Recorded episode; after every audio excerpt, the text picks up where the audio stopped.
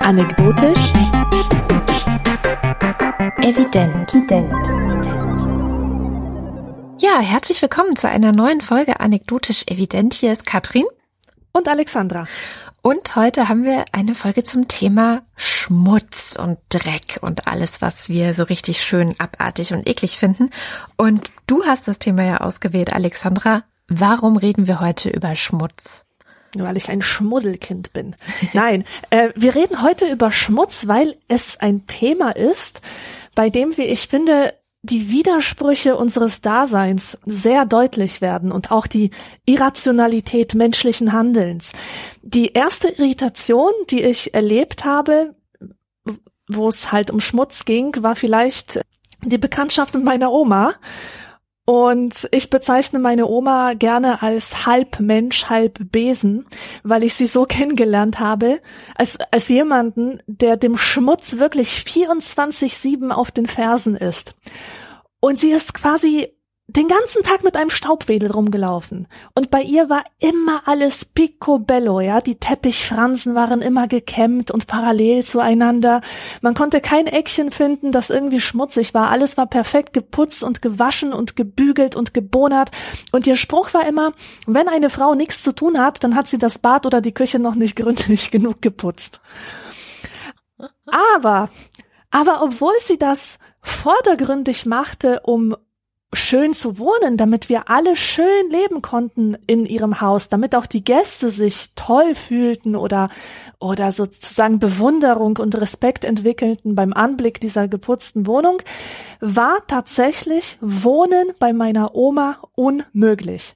Ich erinnere mich, dass die Oma es nicht gern hatte, wenn ich auf dem Sofa spielte, weil ich dann nämlich die Kissen durcheinander brachte. Die Ordnung der Kissen, die sie da so mühevoll zusammengesetzt hat, wurde von meinem äh, Kinderarsch halt zunichte gemacht. Und am liebsten wäre es ihr wohl gewesen, wenn ich mich gar nicht auf das Sofa, wenn sich niemand auf das Sofa setzen würde, weil es da nur Dellen gibt halt und, und, und sich alles abnutzt. Und im Grunde hatte sie also eine Puppenstube, die sie in Schuss gehalten hat und damit die Räume unbewohnbar gemacht. Also etwas, was eigentlich einem besseren Leben dienen sollte, hat das Leben letztlich unmöglich gemacht. Nun ist aber Beschmutzung oder die Bedeutung von Schmutz nicht nur äh, so auf Staub, Dreck und, und alles, was so im Haushalt ähm, anfällt, beschränkt, sondern es gibt noch diese Qualität, äh, bei schmutzig, die auf andere Sachverhalte übertragen wird, die gesellschaftlicher Natur sind. Also zum Beispiel diese Assoziation von Sex mit Schmutz. Schmutz ist praktisch ein Synonym für Pornografie. Es gibt den schmutzigen Witz, es gibt Dirty Talk, es gibt Schmuddelmagazine. Und darin kommt auch eine Verachtung des Sexuellen zum Ausdruck. Es soll abschreckend wirken und äh, mir wurde meine ganze Kindheit und Jugend lang gesagt, beziehungsweise gar nicht so direkt gesagt, als vielmehr unterschwellig vermittelt und äh, also teilweise auch durch Verdrängung oder durch, durch Verschweigen, Sex ist schmutzig, Sex ist böse. Und plötzlich sollst du dann aber doch ein sexuelles Wesen entwickeln oder sein, denn du musst ja eine Familie gründen. Und dann will vom Schmutz natürlich keiner mehr was gewusst haben, ja? Die Mutterschaft hat sozusagen die Macht, den Schmutz vom Sex zu entfernen.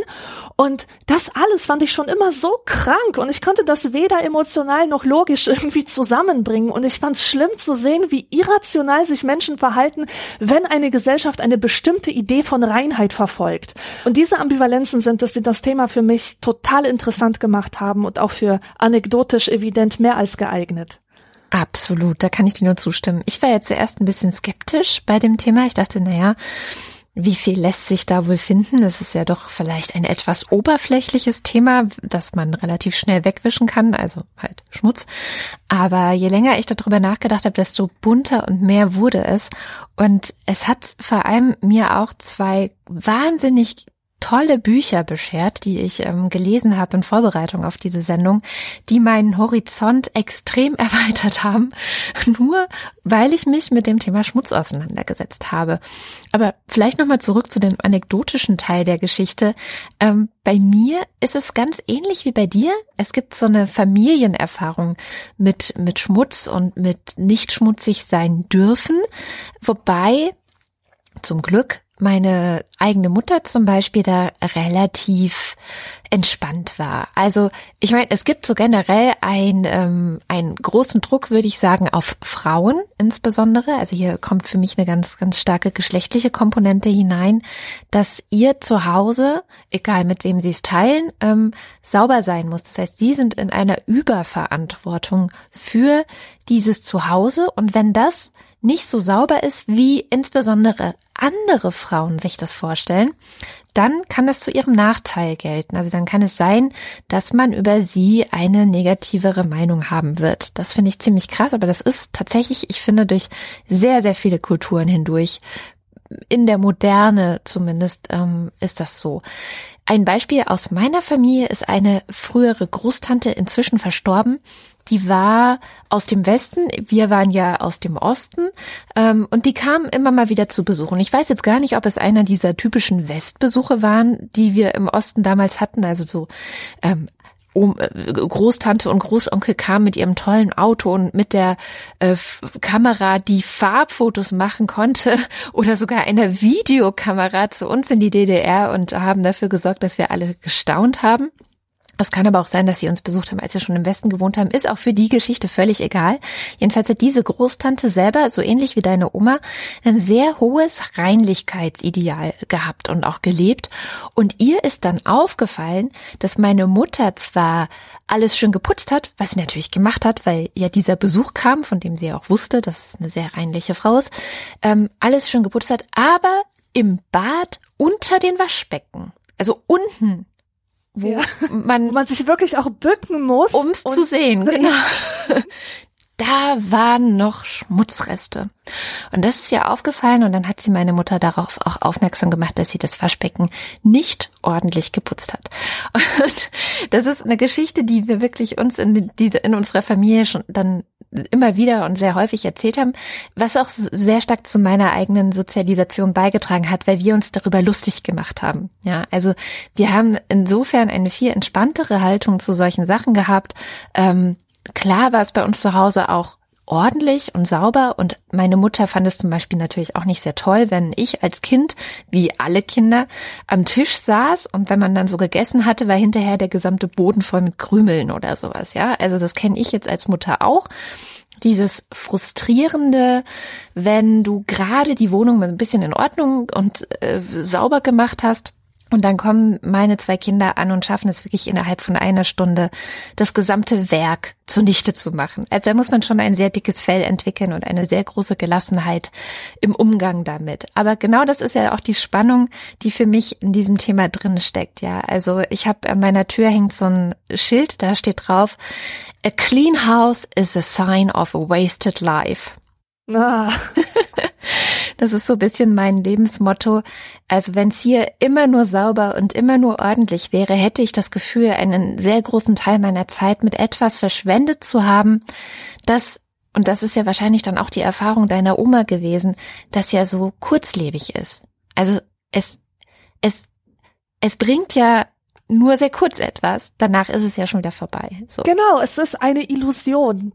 Meine Oma wollte aber, glaube ich, nicht nur das Haus permanent sauber halten. Ich glaube, dahinter hat noch etwas anderes gesteckt. Und das ist auch das Interessante, was, was ähm, ich so denke über den Schmutz, dass ähm, hinter unserem Verhalten gegenüber dem Schmutz oft auch noch hintergründig was steckt. Irgendetwas anderes. Und für meine Oma war dieser Kampf gegen den Schmutz oder dieses permanente Sauberhalten auch ihre Art, sich einen sozialen Status zu sichern und ihn zu bewahren. Denn in einer Gesellschaft, in einer sozialistischen Gesellschaft, wo man praktisch soziale Distinktion nicht dadurch gewinnt, dass man beruflich oder finanziell halt aufsteigt, da waren ja alle gleich sozusagen, äh, muss man andere Wege finden, wie man irgendwie etwas Besseres sein kann. Und für, für meine Oma waren chaotische Menschen, unordentliche Menschen immer unter ihr. Ja, sie konnte sich also besser fühlen, wenn sie sauber war. Das war wie so, ja, das hat sie auf eine höhere Stufe gestellt. Mhm. Ich habe früher sehr gerne so, ich habe so ein guilty pleasure und ähm, zum Glück habe ich keinen Fernsehen mehr in dem Sinne, dass ich RTL 2 gucken könnte, aber ich habe früher sehr gerne auf RTL 2 die äh, Reality Show Frauentausch geguckt. Ich habe das geguckt, weil ich es faszinierend fand, dabei zuzuschauen, wie Weiblichkeit sich selbst ähm, im Fernsehen dann auch ein Stück weit natürlich getrieben durch Sensationslust und es ist ja auch bekannt, dass es durchaus ähm, Methoden der Fernsehsender gibt, dann aus einer Mücke einen Elefanten zu machen, so. Aber wie, wie Weiblichkeit sich selbst inszeniert in so einem Wettkampf. Also es war ja im Grunde ein Wettkampf der perfekten Weiblichkeit. Wer von uns ist die bessere Frau? Wer von uns ist die bessere Mutter? Wer von uns ist die bessere Hausfrau? Wer von uns ist erfolgreicher? Und da sind immer wieder, das haben wir natürlich auch so inszeniert und arrangiert, Welten aufeinander geprallt. Also ähm, sie haben geguckt zum Beispiel, dass sie möglichst eine Frau wie mich vielleicht, ja, also jemand, dem es nicht so sehr daran gelegen ist, dass jede Ecke in der Wohnung sauber ist und jedes kleine Fitzelchen von Dreck immer sofort beseitigt wird, die haben sie dann vielleicht getauscht mit einer, die jeden Tag saugt und jeden Tag wischt. Also diese Menschen gibt es ja, die das jeden Tag machen die dann auch wirklich in so einer Videobotschaft ihrer Stellvertreterin, die dann da eingezogen ist, hinterlassen haben, du musst das jeden Tag so und so und so machen, ähm, wo die dann meistens schon den Kopf geschüttelt haben. Und dann wurde wirklich so ein, so ein ganz großer Konf Konfliktbereich in dieser Sendung Frauentausch immer wieder anhand dieses Bereiches, ja, Sauberkeit, Putzen, wie schafft diese Frau es, ihre Wohnung in Ordnung zu halten? Ähm, und was sagt das über ihr Prestige als Frau aus, wurde entlang dieser Reinlichkeitsfrage inszeniert.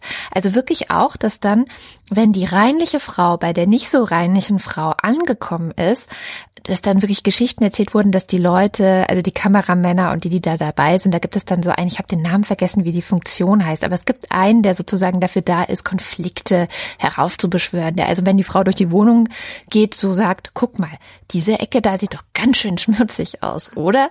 So dass die sich dann voll aufregt und dass man halt dieses, dieses sich total aufregen auch schön mit der Kamera aufnehmen kann. Und das hat mich immer total fasziniert, so diese Gegensätze zu sehen und äh, überhaupt, also Frauen zu sehen, die in dieser Frage so ganz, ganz anders ticken als zum Beispiel ich auch. Und sie waren ich glaube, sie waren die Mehrheit. Also sie waren wirklich, vielleicht war das auch dem Format geschuldet und der Sender RTL 2 war jetzt vielleicht auch nicht gerade dafür bekannt, ähm, besonders äh, Bildungs, äh, ich weiß nicht, wie nennt man das, Bildungselitenfreundliches Fernsehen zu produzieren. Aber es war echt so ein Blick in eine Welt, die sich komplett entlang solcher Fragen irgendwie ja entlanghangelte und auch wo entschieden wurde, ob jemand gut ist oder nicht gut ist, ja. Ja, genau. Also gesellschaftliche Vorstellungen drücken sich darin aus, gesellschaftliche Konventionen, eine Ordnung, wie sie erwartet wird, wie sie sein muss. Und traditionellerweise sind es ja nicht die gebildeten Vordenker, die sich um die Beibehaltung der Regeln kümmern, sondern das sind eben ganz einfache Leute, die einfach wissen, was sich gehört und was sich nicht gehört. Ich wurde früher in meiner Studienzeit immer von der Putzfrau des Studentenwohnheims beschimpft. Schämen Sie sich, so eine Unordnung und das bei einer Frau. die hat mir immer, immer vermittelt, dass ich halt nicht der Geschlechternorm entspreche, weil bei mir halt immer alle Papiere und Bücher rumfliegen muss zu meiner Verteidigung sagen, anders ging es nicht. Das war so ein kleines Zimmer, dass sich dann natürlich die, die, die Zeitschriften und Papiere und Zeitungen und Bücher stapeln mussten, weil einfach kein Platz war, ja. Ja. Aber ist egal. Worauf ich eigentlich hinaus will, ist, dass unser Kampf gegen den Schmutz nicht unbedingt der Kampf ist gegen sichtbaren Schmutz wie Staub, wie Schleim, wie Dreck, den man jetzt irgendwie mit, mit einem Wisch des Lappens entfernen könnte, sondern dahinter steckt auch ein Interesse an der Beibehaltung einer bestimmten Ordnung, die wir uns ausgedacht haben. Und dazu habe ich ein bahnbrechendes Werk gelesen von der Mary Douglas. Das war eine Kulturanthropologin, die 1966 einen Essay herausgegeben hat mit dem Titel Purity and Danger.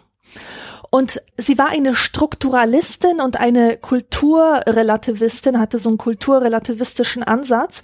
Und die Strukturalisten, die gehen ja davon aus, dass äh, es Systeme gibt und in diesen Systemen interagieren die Elemente halt miteinander.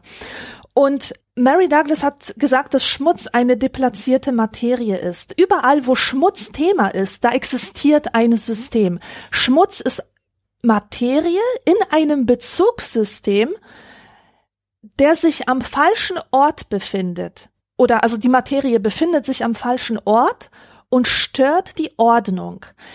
Und wenn wir den Schmutz versuchen zu beseitigen oder äh, ja, wenn wir den Schmutz beseitigen, ist das eigentlich eine positive Anstrengung, die Umgebung zu organisieren und auch zu reorganisieren. Das heißt, dass unsere Vorstellungen von Schmutz nicht nur von der Sorge um Hygiene getragen werden, sondern auch vom Respekt für Konventionen. Und Schmutz sieht sie so als Nebenprodukt systematischen Ordnens und Klassifizierens. Ordnen bedeutet, Unpassendes auszusortieren. Und was ich auch sehr interessant fand in ihrem Text war die Beobachtung, dass das Ordnungsgefühl kulturspezifisch und kontextabhängig ist. Es gibt nichts, was an und für sich schmutzig ist. Zum Beispiel Straßenschuhe. Straßenschuhe sind auf der Straße nicht schmutzig, aber sie sind schmutzig, sobald du die ins Wohnzimmer trägst und damit halt auf dem Teppich rumstampfst. Dann werden sie sofort schmutzig. Jetzt das Kulturabhängige. In Japan gilt es als schmutzig, mit Straßenschuhen in die Wohnung reinzulatschen, aber in den USA gilt es als schmutzig, Straßenschuhe in der Wohnung auszuziehen. Denn das würde bedeuten, barfuß in dem Dreck rumzulaufen, den die da sowieso schon in der Wohnung haben, ja? Oder Essen an sich ist nicht schmutzig. Aber wenn du verdreckte Gabeln im Bett liegen hast, dann ist es schmutzig. Oder wenn du einen Fleck von, von, von Ketchup auf dem Hemd hast, dann ist es schmutzig. Obwohl weder dein Hemd an sich schmutzig ist, noch der Ketchup schmutzig ist. Daran siehst du halt, dass alles, was als schmutzig betrachtet wird, äh, dem die Qualität des Schmutzigen zugeschrieben wird, eigentlich nur ein Ding ist, am falschen Ort, mhm. an einem anderen Ort, als wir für diese Sache vorgesehen haben. Und das erklärt meines Erachtens auch, warum es so, so wichtig ist, zum Beispiel für Frauen ein reinliches Verhalten zu zeigen, das ist einfach diese soziale Konvention, die da gepflegt wird. Es, es drückt bestimmte soziale Hierarchien aus oder bestimmte Rollenerwartungen an eine Frau. Und das ist auch nicht mehr, wir sollten mal langsam auch wegkommen von diesem, von, von diesem Bereich de, der Hausreinigung. Ja. Wir haben ja auch die Vorstellung von, von Schmuddelkindern, von, ähm, von schmutzigen Themen oder so. Äh, davon soll man sich halt fernhalten, einfach weil die Beschäftigung damit eine liebgewonnene Ordnung stört. Genau. Also da, bist, da machst du jetzt einen sehr guten Punkt auf. Ich finde sowieso dieses ganze Schmuddelding, also sich schmutzig machen. Ich sehe das an meinem Freund, der immer die Krise kriegt, wenn meine Kinder sich beim Essen schmutzig machen. Aber da ist ja nur ein kleiner Ausschnitt von, was bedeutet es, wenn Schmutz in Anführungszeichen auf deiner Kleidung ist. Die meisten Menschen, die man jetzt hier zum Beispiel in meiner Großstadt durch die Gegend fahren sehen würde, sind ja Menschen, die keinen Schmutz auf ihrer Kleidung haben. Das Interessante ist dann, wer sind eigentlich die, die vielleicht Schmutz auf ihrer Kleidung haben, wenn man in der S-Bahn oder in der U-Bahn auf sie trifft. Und dann kannst du relativ leicht sehen, dass es eine soziale Komponente mit sich bringt. Also zum Beispiel ähm, sind es dann die, die Bettlerinnen und Bettler, die durch die Bahn gehen und irgendwie die Hand aufhalten oder die Mods verkaufen oder den Straßenfeger. Das sind die einen, die sind ganz klar natürlich, da wissen auch alle, ja, die können sich halt nicht sauber machen, denen fehlen die Mittel. Aber man blickt halt auch so ein Stück weit ähm, auf sie herab, ja. Also die sind natürlich ganz am unteren Ende sozusagen in dieser Gesellschaft, aber sie sind nur das, der Endpunkt einer Gesellschaft, in der man das Herabblickpotenzial, nenne ich es jetzt mal, auch an der Beschmutzung der Kleidung festmachen kann. Weil die nächste Kategorie wären ja dann zum Beispiel Handwerker. Also das sind dann die, die man vielleicht auch noch irgendwie in den öffentlichen Verkehrsmitteln sieht, die vielleicht auch nicht ähm, ganz saubere Kleidung haben, sondern wo du Staubreste, Sägemehl, irgendwelche Malersachen oder sowas auf den Anzügen siehst.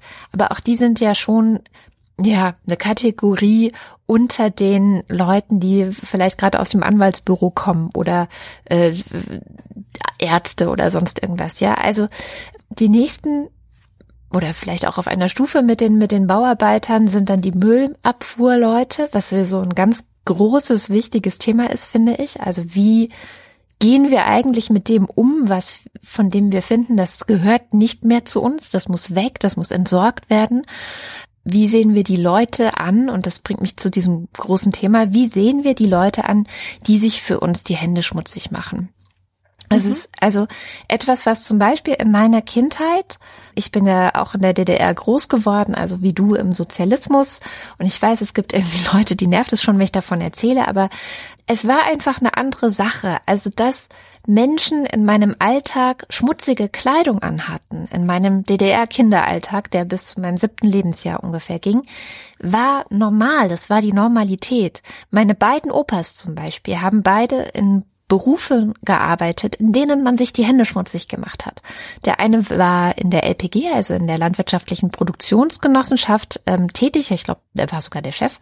Aber er hat eben selber auch landwirtschaftlich gearbeitet. Der hatte immer ähm, mit Schweinen und, und Hühner hat er bis heute und Schafe und so weiter und hat immer draußen gearbeitet und er sah immer irgendwie dreckig aus. Ja, es war völlig normal. Seine Hände waren immer irgendwie auch dreckig und auch wenn er sich die Hände gewaschen hat, hat er die nicht ganz sauber bekommen. Das war aber ja klar, weil der Dreck unter den Fingernägeln ja, so fest genau. saßen. Ja, genau. solche Hände. genau. Aber es waren die normalen Opa-Hände. Und mein anderer Opa hat in der, im äh, Braunkohlebergbau gearbeitet und hatte eben auch immer irgendwie dreckige Hände. Und wenn er, als er dann in Rente gegangen ist, er ist ähm, relativ früh in Rente gegangen auch, dann hat er halt den ganzen Tag in seiner Werkstatt rumgearbeitet und hatte dann immer noch dreckige Hände. Also kurz, dass jemand dreckig war von seiner Arbeit oder auch von seinem Hobby oder auch von, von seiner Gartenarbeit, das war für mich als Ostkind ein Stück weit das Normalste der Welt. Und auch unsere Straßen waren zum Beispiel einfach ein Hort des Dreckes. Die Straße, in der ich aufgewachsen bin, in einem kleinen Dörfchen in der Nähe äh, von Oranienbaum in Sachsen-Anhalt, die Straße war keine asphaltierte Straße, sondern das war halt ja so ein Sand-Kiesweg, ja. Wenn da ein Auto durchgefahren ist, dann hat es auch den Sand aufgewirbelt und entsprechend. Im, im Englischen heißt sowas Dirt Road. Genau. Sehr treffend. Ja, sehr mhm. treffend, genau. Eine Drecksstraße. Ich bin in einer Drecksstraße aufgewachsen. Und wenn da, wenn da der irgendwie Trecker durchgefahren ist, hat noch mehr Sand aufgewirbelt und sowieso bin ich eigentlich den ganzen Tag irgendwie unterwegs gewesen, meistens draußen mit irgendwelchen Kindern in diesem Dorf. Und wenn wir nach Hause kamen, waren wir halt total dreckig. Und unsere Mütter haben sich darüber natürlich nicht gefreut, weil es war klar, sie müssen jetzt diese ganzen Sachen wieder waschen und es ist irgendwie stressig für sie. Aber es gehörte so dazu. Und ein krasser kultureller Wandel war dann eben für mich dieses umziehen in den Westen, wo es solche Drecksstraßen in dem, in dem Dorf, in dem wir dann gelebt haben, überhaupt nicht mehr gab. Also es war auch ein Dorf und es gab immer noch sicherlich Leute, die dort in der Landwirtschaft gearbeitet haben. Aber es war nicht mehr diese alltägliche Normalität, sondern es war alles viel sauberer. Es war versiegelt, zu betoniert. Ähm, und du hattest viel weniger Gelegenheit, erstens dich selbst als Kind dreckig zu machen. Also natürlich ging das immer noch ziemlich gut, weil Kinder können das einfach sehr gut, aber ähm, es war nicht, nicht so, nicht so alltäglich.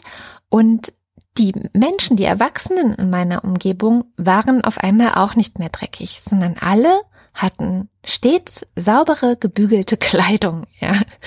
Und das war wirklich so ein, so ein, so ein Wendepunkt in meiner eigenen Geschichte, in meiner eigenen Sozialisation, der dann auch ganz deutlich gemacht hat, wenn du hier Teil einer bestimmten bürgerlichen Schicht sein willst, dann musst du auch sauber sein und dann muss auch dein, dein Zuhause sauber sein. Du musst dafür sorgen, dass an dir nichts schmutzig wirkt. Also es soll schon nicht schmutzig genau. wirken.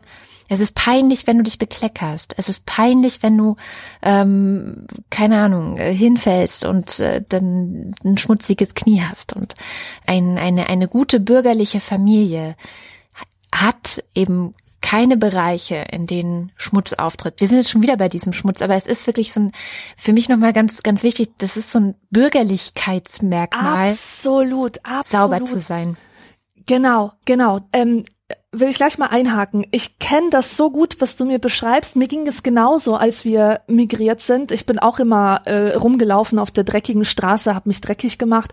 Und dann hatte ich plötzlich diese Kinder in der Klasse sitzen, deren T-Shirts immer so sauber waren, dass ich es nicht glauben konnte. Weißt du, selbst wenn meine Mutter ein T-Shirt für mich gewaschen hat, zwei Stunden später hatte es irgendeinen Fussel der da dran klebte. Und es gab Kinder in meiner Klasse, die hatten diese Fussel nicht. Und dann habe ich mich mal gefragt, wie kann das sein? Tragen die wirklich jeden Tag ein niegelnagelneues T-Shirt, das wirklich frisch aus dem, aus dem Kaufhausregal gezogen wird? Oder wie machen die das? Und das ist so die Idee, die mir auch vermittelt wurde, wenn du aufsteigen willst, musst du sauber sein. Der soziale Aufstieg ist immer mit, mit einer zunehmenden Säuberung verbunden. Und ich habe dann auch immer mit Bewunderung äh, geblickt auf solche Werbung, die sich an die höheren Schichten richtet. Zum Beispiel so, äh, keine Ahnung, äh, ähm, Lens Katalog oder, oder so Tommy Hilfinger Kleidung. Da siehst du halt immer so diese, diese begüterte Familie, die über einen Strand spaziert. Der Strand ist ja auch irgendwie so, so ein Inbegriff der Reinheit, so cleanes, maritimes Design, so die saubere Luft am Meer, das Reinigende des, des Meeres, der Meeresluft und so. Und dann trugen sie halt immer diese weißen Hosen mhm. und dunkelblauen Polunder oder so. Das war für mich immer so ein Symbol von, also höher geht's nicht. Und diese Leute werden nicht schmutzig, diese Leute schwitzen auch nicht. Diese Leute müssen sich nicht, äh, also klar müssen sich die Haare waschen, aber deren, deren deren Haare verfetten nicht in der gleichen Weise wie meine verfetten. Und da du Bürgertum sagst, sehr interessant.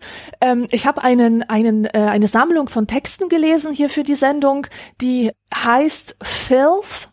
Das ist der Haupttitel und der Untertitel ist Dirt, Disgust and Modern Life. Und das sind alles Texte, die behandeln genau diese Zeit, in denen sich das Bürgertum herausgebildete und, und ein, ein bürgerliches Selbstbewusstsein entwickelte. Und das ist wahnsinnig spannend. Da gab es zum Beispiel eine Bewegung gegen Schmutz in der Wohnung. Äh, man kennt das ja so von, von adligen Häusern, dass die voller Nippes sind, nicht wahr? Mhm. Stell dir mal so ein Schlossinterieur vor. Du hast da so viel Zeug, was, was ähm, wir als Staubfänger bezeichnen würden. Zum Beispiel Wandteppiche, schwere Samtvorhänge, Bilderrahmen ohne Ende, Figürchen und, und äh, irgendwelche Stat Statuen und alles ist, alles ist ein Staubfänger. Ja. Vor allem ähm, dieser Stil, dieser dekadente Stil mit diesen kleinen Eckchen und Winkeln und, und Schnörkeln und so weiter. Und jetzt ist das Ding, dass der Adel für den war das ja kein Thema. Die konnten sich ja Reinigungspersonal noch und nöcher leisten. In so einem Schloss ist 24-7 jemand mit einem Staubwedel rumgelaufen und hat all diese Porzellanvasen gereinigt. Das Bürgertum nun hat diesen untergegangenen Adel aber kopieren wollen. Die haben also komplett diese Wohnästhetik übernommen, aber ohne sich darum zu scheren, wer das alles putzen soll. Und so entstanden Staubfallen und ein ganzer Diskurs, eine ganze Diskussion um die Staubfallen, die Menschen in ihrer Wohnung haben und die unbedingt entfernt gehören. Es wurden dann Schriften darüber verfasst und Diskurse, medizinische Diskurse geführt, geführt dass das gesundheitlich schädlich ist und von, für die Psyche schädlich ist. Es wurden sogar Kunstwerke aus der alten Meister aus der Renaissance verdammt, weil es da nämlich so viele schmutzige Erdtöne und fahle Grüntöne gibt und, und das Licht immer so gelblich ist, wie es nur in einem unhygienischen Haushalt ist, ja. Das heißt, äh, es wurden sehr viele Anstrengungen da reingesteckt, das Bürgertum zur, zur Reinlichkeit zu erziehen. Und gleichzeitig war das natürlich auch in dieser Zeit der Industrialisierung, wo die Städte, also ich glaube, es, es gab noch nie einen Zeitpunkt in der Menschheitsgeschichte, wo die Städte so schmutzig waren als im Zeitalter der Industrialisierung, besonders in diesen Zentren London und Paris. Mhm. Und mit dieser Industrialisierung ging ja auch viel soziale Mobilität einher. Alles vermischte sich, so die Grenzen, die, die früher gültig waren, wurden immer ähm, unsicherer und begannen zu bröckeln. Und man konnte sich einfach nicht mehr sicher sein, seiner selbst nicht mehr sicher sein, ob der eigene Status für immer so bleiben würde, ob, ähm, ob der, der Schwarze immer der andere, der Exotische, der Ausgeschlossene bleibt oder ob, ob die Armen nicht auch irgendwie Aufstiegschancen haben und so weiter. Und in dieser Zeit kam auch Seifenwerbung zum ersten Mal auf. Und, und so eine Art von rituellem Waschen, so ein ritueller Waschfetisch. Und der Mensch, der diesen Text da geschrieben hat, den Aufsatz, weiß ich jetzt nicht mehr, wer es war, der hat auch äh, festgestellt, dass dieses rituelle Waschen wie so eine Maßnahme war gegen dieses Unsicherwerden der Grenzen, die man aber unbedingt bewahren wollte. Man hat sich umso mehr gewaschen, je unsicherer diese Grenzen wurden. Mhm.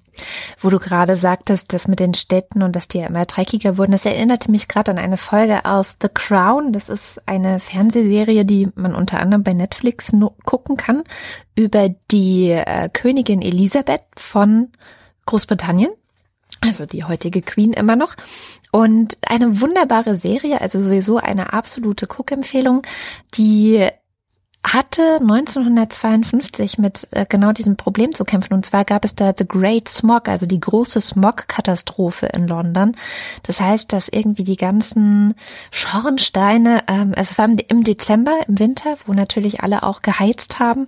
Und der Rauch aus den Schornsteinen ist dann wirklich so in die Straßen ähm, runtergekommen und hat sich da gehalten. Also es war irgendwie aufgrund ich weiß gar nicht, eine bestimmte Wetterlage oder also so ganz genau weiß ich nicht, wie es passiert ist. Das kann man aber in der Wikipedia nachlesen. Und letztendlich führte das dann tatsächlich dazu, dass auch Leute gestorben sind. Es gab sehr viele Atemwegsprobleme und ich glaube, das sitzt den Leuten halt so im Nacken. Ne? Also diese, klar ist natürlich Schmutz auch ein Stück weit Kontrollverlust und jeder, der vielleicht mal jemanden erlebt hat, der einen Waschzwang hat, eine Bekannte von mir hat einen Waschzwang, ähm, kann das vielleicht ein Stück weit nachempfinden. Diese Leute, also ich will jetzt nicht alle über einen Kamm scheren, aber bei dieser Freundin ist es auf jeden Fall so, bei der hat der Waschzwang einfach sehr viel mit Kontrolle zu tun und mhm. dem, der Angst, die Kontrolle zu verlieren. Also sie reagiert auf, auf, auf Dinge empfindlich, die in unserer heutigen Gesellschaft auch ganz allgemein als gefährlich angesehen werden. Ja. Eine Geschichte war, da lag mal, nachdem hier so eine große Demonstration in der Gegend vorbeigezogen ist, ähm, lag hinterher in ihrem Treppenhaus ein benutztes Tampon. Also ein blutiges Tampon. Ja, ja. weil die Leute irgendwie in das Treppenhaus rein sind, um da halt äh, Tampons zu wechseln. So, und ihre größte Angst war dann sofort, dass sie sich an diesem Tampon jetzt mit AIDS infizieren könnte. Ja, das wow. könnte ja passieren. Ist jetzt nicht der erste Gedanke, den ich jetzt hätte. Also ich würde mir halt überlegen, okay, Beute, das Ding aufsammeln wie Hundekacke oder so und weg damit. Ähm, aber sie kriegt wahnsinnige Panik dadurch. Und das zieht sich eben durch ihr ganzes Leben im Grunde. Wenn sie hört, dass in einem, wie war denn das, in einem Supermarkt wurden Umweltglühbirnen verkauft. Ja, und die beinhalten irgendein Gas oder irgendein Stoff, das, der giftig ist. Und wenn sie dann hört, dass eine dieser Glühbirnen kaputt gegangen ist und das in der Nähe der Gemüseabteilung, dann wird sie zwei Wochen lang nicht in dieser Gemüseabteilung einkaufen. Wow. Also so, ne, das ist so das Ausmaß. Das heißt, was da passiert, ist natürlich auch total viel Kopfkino und total viel äh, Fantasien und sich vorstellen, was könnte schlimmstenfalls passieren. Ähm, dass ihre Wohnung immer sauber ist, muss ich wahrscheinlich nicht, be nicht betonen und nicht erzählen. Aber es ist am Ende auch der Effekt einer ganz großen gesellschaftlichen Erzählung, nämlich die Angst vor den Keimen, die Angst vor den Bakterien, die ja auch in den in der Werbung immer geschürt wird. Ähm, ich, ich denke an diese ganze Sakrotan-Werbung, also dass es gut ist, wenn du unterwegs bist, dass du dann immer diese Sakrotan-Tücher dabei hast, mit denen du die Toilette, die nicht deine Toilette ist, das heißt, du hast gar keine Kontrolle darüber, wie sauber diese Toilette ist, also musst du sie ja irgendwie abwischen. Ausdruck davon ist auch zum Beispiel, dass es in immer mehr öffentlichen Toiletten diese ähm, Sprays. Selbstreinigenden äh, Kloschüsseln. Das auch, genau, genau. Also entweder hast du diese selbstreinigenden Kloschüsseln, die sind aber wahrscheinlich total unökonomisch. Also ich glaube, die sind einfach nur teuer und gehen viel zu schnell kaputt, deswegen gibt's die gar nicht so oft. Ähm, viel häufiger sieht man jetzt so kleine Sprays, also die hängen meistens an der Wand und da kannst du dann dein Klopapier drunter halten und ähm, Desinfektionsmittel draufsprühen und dann mit dem Klopapier, auf dem Desinfektionsmittel ist, die Klobrille selber abwischen. So, das ist eigentlich, glaube ich, gerade so die Tendenzen, die es geht. Aber wenn du mal Wissenschaftler fragst, wie gefährlich ist es tatsächlich, sich auf eine öffentliche Toilette zu setzen? Also wie groß ist die Gefahr, sich dann irgendwas einzufangen? Werden alle sagen, die Gefahr ist äußerst gering. Auch weil du ja mit einem Teil deines Körpers da drauf sitzt, nämlich mit deinem Arsch, der mit Haut überdeckt ist, der dazu gemacht ist, mit dem Säureschutzmantel jegliche Angriffe und Eingriffe abzuwehren. So, das heißt, ähm, und sie sagen meistens auch, die Klobrille ist gar nicht das Problem. Eigentlich ist alles drumherum das Problem. Also Aha. meistens sind die Wände dreckig oder irgendwas. Ähm, die meisten Bakterien sitzen überhaupt nicht auf der Klobrille. Aber das heißt, das ist eine eigentlich so aus der wissenschaftlichen Perspektive gesehen komplett irrationale Angst, die die Leute da befällt. Und trotzdem wird diese Angst ja bespielt. Also sie wird von der, von der Kosmetik, von der Hygieneindustrie bespielt, weil man damit Geld machen kann. Ne? Natürlich, ja also genau, in, es gibt auch noch so einen interessanten Fall, Schambehaarung zum Beispiel. Ja, ist genau. dafür da, dass sie Keime fernhält. Aber die Enthaarungs Industrie hat diese Geschichte umgedreht mhm. und bezeichnet jetzt die Haare als unhygienisch und ihre Entfernung als sehr hygienisch, obwohl du damit wissenschaftlich gesehen oder rational gesehen deine Gesundheit halt eher gefährdest. Und ich habe auch mal geschaut, wie weit lassen sich diese spinnerten Ansichten zurückverfolgen. Und da bin ich gestoßen natürlich auf die Bibel, auf das Alte Testament. Dort gibt es das dritte Buch Mose, genannt Levitikus. Levitikus ist vielleicht allen bekannt aus dem Ausdruck jemanden die Leviten lesen. Man liest jemandem die Leviten, äh, bedeutet, man erklärt jemandem jetzt aber mal die Regeln, weil, weil er sie halt ähm, überschritten hat oder nicht befolgt hat.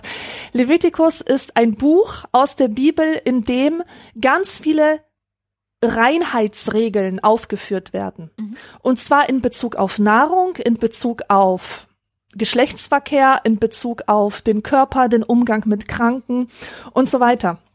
Und das ist ganz witzig. Ich habe das richtig gerne gelesen. Ich zitiere mal daraus. Alle Tiere, die gespaltene Klauen haben, Paarzeher sind und wiederkäuen, dürft ihr essen. Jedoch dürft ihr von den Tieren, die wiederkäuen oder gespaltene Klauen haben, folgende nicht essen. Ihr sollt für unrein halten das Kamel, weil es zwar wiederkäut, aber keine gespaltenen Klauen hat. Ihr sollt für unrein halten den Klippdachs, weil er zwar wiederkäut, aber keine gespaltenen Klauen hat. Und weiter. Alles, was ohne Flossen oder Schuppen im Wasser lebt, haltet für abscheulich. An diesen Tieren verunreinigt ihr euch. Jeder, der ihr Aas berührt, wird unrein bis zum Abend. Das ist da wirklich weirdly specific, wie, wie lange, wie lange man dann halt beschmutzt ist von diesem Ding. Und ich habe versucht rauszufinden, was es damit auf sich hat. Ich meine, ist das wirklich so spinnert? Das hört sich ja alles an wie aus der Luft gegriffen, so total random einfach, ja. Warum soll man das eine essen, das andere nicht essen? Also, also, also seltsam äh, Kategorien entlang halt. Und ich habe rausgefunden, ich glaube, das stand auch bei Mary Douglas, dass äh, diese Vorschriften im Grunde ein total wirrer Mix sind aus ganz unterschiedlichen Gründen für diese Sauberkeit. Es gibt zum Beispiel Tiere, die man nicht essen darf, weil ihr Verhalten ein schmutziges Verhalten ist. Zum Beispiel Schweine. Schweine wälzen sich im Dreck. Sie verhalten sich auf eine schmutzige Weise. Deswegen gilt dieses schmutzige Verhalten auf ihr Wesen äh, über.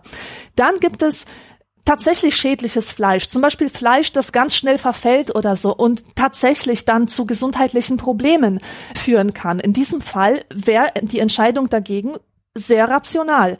Und eine dritte Sache ist noch, dass das oft Sünden und, und Laster auf die Tiere übertragen wurden, auch anhand der Beobachtung ihres Verhaltens. Zum Beispiel sind Fische, die gegen den Strom schwimmen, ganz besonders rein, weil sie nämlich das Kämpfen der Seele nach, nach Gott, also das Streben der Seele nach, nach Gott besser repräsentieren als so ein Fisch, der halt mit dem Strom schwimmt. Ja, also äh, du kapierst, worum es hier geht. Ja. Es ist, ja, und, und alles das ist halt total vermischt. Und genau diese Durchmischung haben wir bis heute. Also unser Reinlichkeitsverhalten ist eine Mischung aus Aberglaube, aus teilweise sehr berechtigten Sorgen um, um Hygiene, aus tradierten äh, Geschichten, aus irgendwelchen Vorstellungen. Ja. Ja. Und das kann ganz schön übel enden. Also ich auch wieder eine Anekdote aus meiner Kindheit und Jugend. Ich hatte eine Klassenkameradin, deren Mutter war Krankenschwester. Und die hat natürlich im Krankenhaus einen ganz anderen Umgang mit Hygiene und mit Desinfektion gelernt. Ähm, glücklicherweise natürlich zu Recht in einem Krankenhaus ist ja einfach nochmal eine ganz andere Hygiene und Sauberkeit geboten höchstwahrscheinlich, aber mhm. das hat sie halt leider mit nach Hause gebracht und so kam ja. es, dass sie ihr gesamtes Bad zum Beispiel auch mit Desinfektionsmitteln gereinigt hat, so dass da wirklich auch kein Keim mehr irgendwie überleben konnte. Und was passiert jetzt, wenn ähm, Kinder aufwachsen in einer Umgebung, die wirklich so gut wie keimfrei ist? Das genaue Gegenteil von dem, was man sich wahrscheinlich erhofft hat in diesem Fall mhm. oder was sich auch diese Mutter erhofft hat. Und ich glaube, das ist mittlerweile auch relativ gut untersucht, dass Kinder brauchen halt Dreck. Also so wie ich aufgewachsen bin, ähm, den ganzen Tag irgendwie draußen sein, dreckig werden, als Kleinkind irgendwelche Käfer essen oder so, ich weiß nicht. Das ist total gesund. Es gibt ja auch dieses Sprichwort, ich weiß nicht, ob du das kennst, Dreck reinigt den Magen. ja, hat, ja. Das hat man zumindest bei uns immer gesagt. Also wenn so ein Kleinkind im Sandkasten saß und sich dann halt sehr, also ne, den, den Sandkuchen wirklich in den Mund geschoben hat, und das machen Kinder halt. Das sieht auch immer sehr, sehr lustig aus. Dann kam immer dieser Spruch, ja, ja, Dreck reinigt den Magen und dann hat man halt drüber weggesehen. Also bei Kindern sieht man da ja auch noch über sehr vieles drüber hinweg. Und das ist richtig gut. Also diese äh, Klassenkameradin hatte dann nämlich später so ziemlich alle Allergien, glaube ich, die man haben kann. Gegen Tierhaare, gegen alle möglichen Pollen, gegen Hausstaub, äh, weiß nicht, also noch diverse andere. Und ich glaube, dass das wirklich eine direkte Folge davon war, dass ihr Immunsystem überhaupt gar keine Chance hatte, sich mit bestimmten Arten von Dreck und Schmutz irgendwie auseinanderzusetzen mhm. und irgendwie zu lernen, damit umzugehen, so dass sie dann halt total überempfindlich darauf reagiert hat.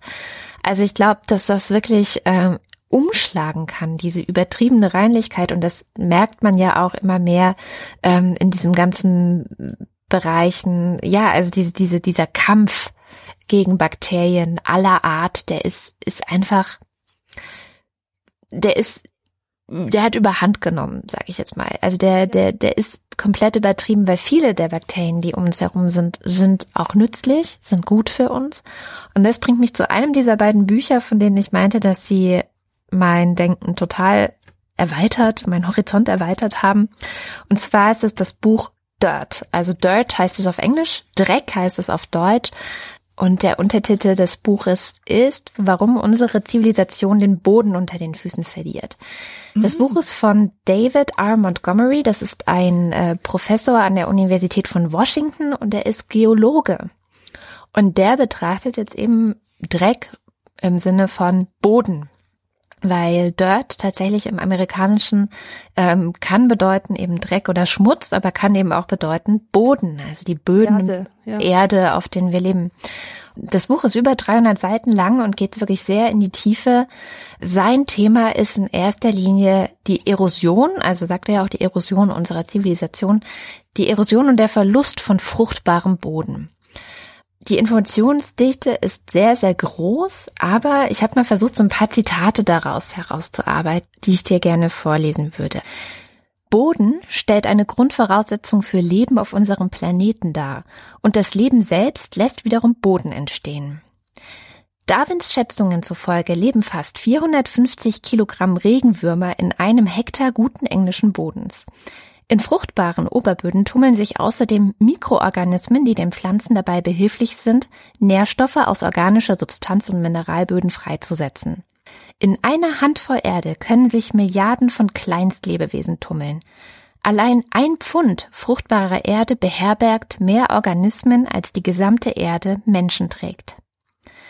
Das ist so ein ähm, Beispiel davon, wie Mikroorganismen eben so, so wichtig für uns sind. Also er beschreibt in dem Buch sehr schön, wie Darwin, also Charles Darwin, von dem wir ja vor allem ähm, die Entstehung der Arten kennen heutzutage und diese ganze Evolutionstheorie und so weiter. Das ist ja das, womit wir irgendwie Darwin verbinden. Aber tatsächlich hat Darwin kurz vor seinem Tod ähm, ein Werk, und es war sein letztes Werk dann, über Regenwürmer geschrieben. und darüber, wie Regenwürmer da, dazu in der Lage sind, unseren Boden, also unseren fruchtbaren Boden, unseren Ackerboden, auf dem etwas wachsen kann und gedeihen kann und der uns dann am Ende auch ernährt, herzustellen. Also er hat sich sehr auf die Regenwürmer kapriziert. Tatsächlich hat man später natürlich herausgefunden, dass eben auch noch ganz viele andere Kleinstorganismen, Mikroorganismen, die man nicht so einfach sieht wie Regenwürmer, auch daran beteiligt sind. Aber diese Tiere und Mikroorganismen sind so ein tolles Beispiel dafür, wie wir im Grunde, weil wir uns so entfremdet haben von der Arbeit mit diesem Boden und mit diesem Dreck und diesem Schmutz, der ja damit zusammenhängt, wie wir uns auch von diesen, dieser Arbeit der Mikroorganismen ein Stück weit entfremdet haben. Und das führt dazu, also das, das Problem, das ich sehe oder was mir jetzt durch dieses Buch auch viel klarer geworden ist, wir haben keine Ahnung eigentlich oder unsere die Mehrheit unserer Bevölkerung hat keine Ahnung mehr, wie man einen Boden bestellt, wie man es schafft, dass darauf was wächst, wie man es schafft, dass das, was wir jeden Tag wie selbstverständlich im Supermarkt äh, kaufen und auch kaufen wollen und erwarten, dass es in ausreichender Menge da ist, dass das überhaupt entstehen kann, dass das geliefert werden kann, ja, dass das dort ist. Die diejenigen, die sich wirklich die Hände schmutzig machen in diesem Beruf, in der Landwirtschaft, werden immer weniger und weniger und weniger. Aber diejenigen müssen gleichzeitig immer mehr und mehr und mehr produzieren. Und das Problem dabei ist, dass ähm, die Landwirtschaft, wie wir sie heute betreiben, zum Beispiel nicht sonderlich regenwurmfreundlich ist und auch nicht sonderlich ähm, freundlich gegenüber Mikroorganismen ist, ähm, zum Beispiel, wenn so ein Flug über die Erde geht, dann macht er natürlich jede Menge Regenwürmer auch einfach tot. Und ja, am Ende ist dieses Buch eine Geschichte des Verlustes der Böden. Ähm, die Böden, wie sie von großen landwirtschaftlichen Maschinen bearbeitet werden heutzutage, werden halt so verdichtet, dass wenn jetzt Regen kommt und drauf regnet, dass er nicht mehr einzieht, sondern dass er die oberste Schicht, die eben auch die fruchtbarste Schicht ist, abträgt. Es ist von mehreren tausend Tonnen jedes Jahr die Rede, die unsere Flüsse hinabgespült werden. Also mehrere tausend Tonnen fruchtbarer Boden gehen die Flüsse hinunter und sind für uns verloren. Wir können darauf nichts mehr anbauen. Und ähm, er beschreibt dann ganz schön, also es ist wirklich, dieses Buch ist so ein, so ein riesiger Blick. Also du guckst so von wie vom Mond auf die Erde und nicht nur auf die aktuelle Situation und nicht nur auf die gesamte Erde, sondern er guckt auch zurück in die Geschichte, wie auch schon andere Hochkulturen ähm, seiner Meinung nach, zum Beispiel die Hochkulturen am Nil, die ja immer als besonders fruchtbar beschrieben worden sind, wo alles gewachsen ist, wo irgendwie also die, das Leben überhaupt nicht so ist, wie wir es heute uns dort vorstellen, dass es alles trocken ist und Dürre und sowas herrscht, sondern eine Hochkultur, die darauf basierte, dass es eben ein extrem fruchtbares Land war, wie diese Kultur zugrunde gegangen ist, weil sie auch nicht geschafft hat, ihre Böden zu bewahren und ähm, damit die Grundlage ihrer Nahrung zu bewahren.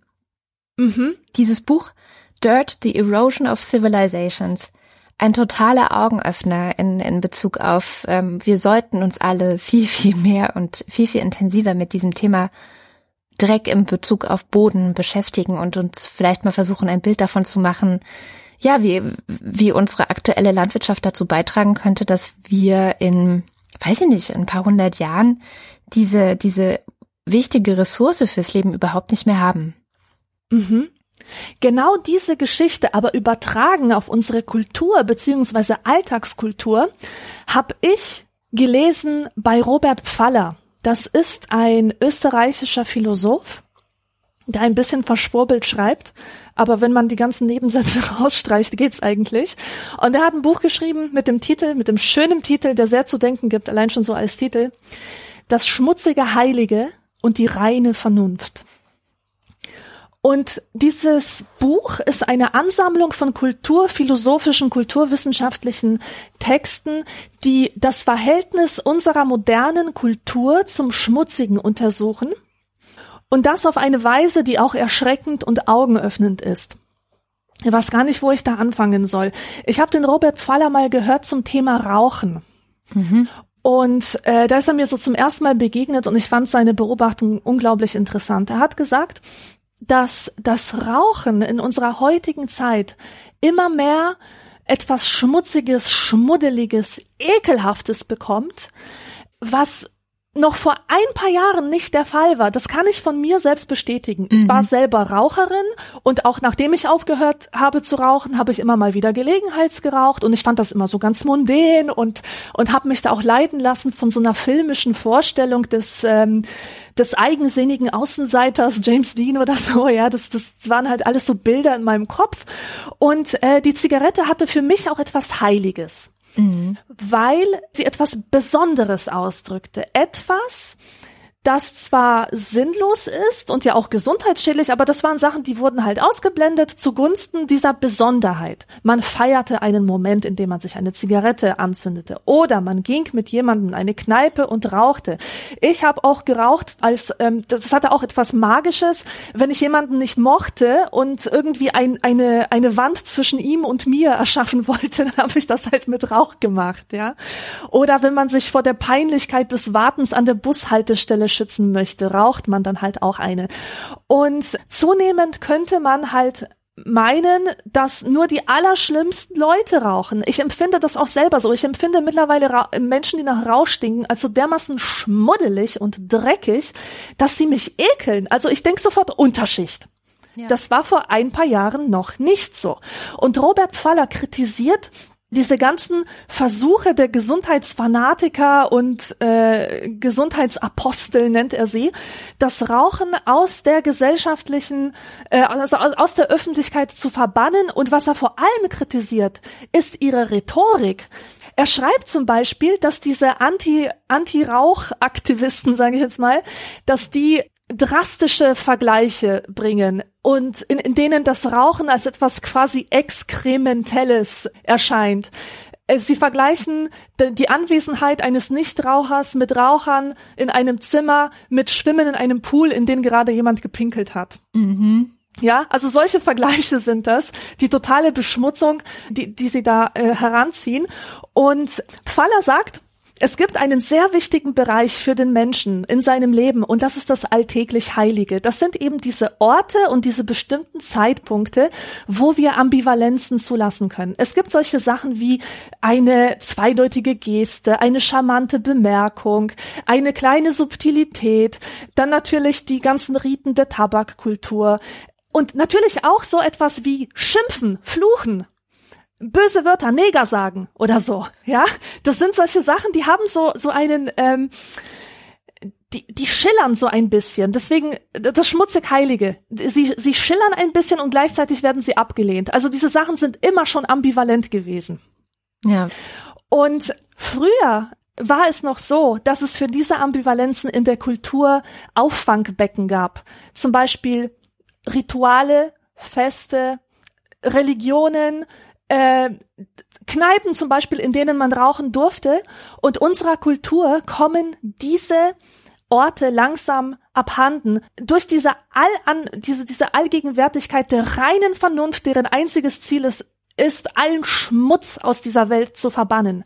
Aber der Mensch braucht die Ambivalenz des Schmutzes. Denn wenn er diesen Schmutz nicht irgendwie überführen kann in etwas, in etwas Schönes, in etwas Sinnvolles, in etwas äh, Magisches, wie es zum Beispiel mit der Zigarette ist. Ich weiß, dass es schlecht für meine Gesundheit ist, aber ich überführe diesen irrationalen Teil in in diese Überzeugung, dass es halt irgendwie cool ist, ja, dann bleibt der Mensch nur noch mit diesem Schmutz zurück. Dieser Schmutz hat kein Auffangbecken mehr. Und das Einzige, was du mit diesem Schmutz machen kannst, ist den halt so panisch zu beseitigen. Weg damit.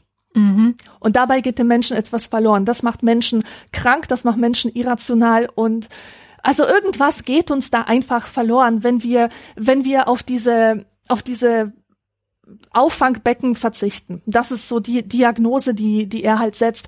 Und er kritisiert auch, dass durch, durch dieses Schmutzvermeidungsverhalten, durch diese Mentalität, dass immer alles rein sein muss, rein, also Political Correctness ist zum Beispiel auch so eine Reinheitsbewegung. Ja, die will ja wirklich bestimmte Wörter tilgen, die gehören nicht dahin. Die können in keinster Weise integriert werden, zum Beispiel als historisches Artefakt oder so. Nein, mhm. die müssen gleich entfernt werden.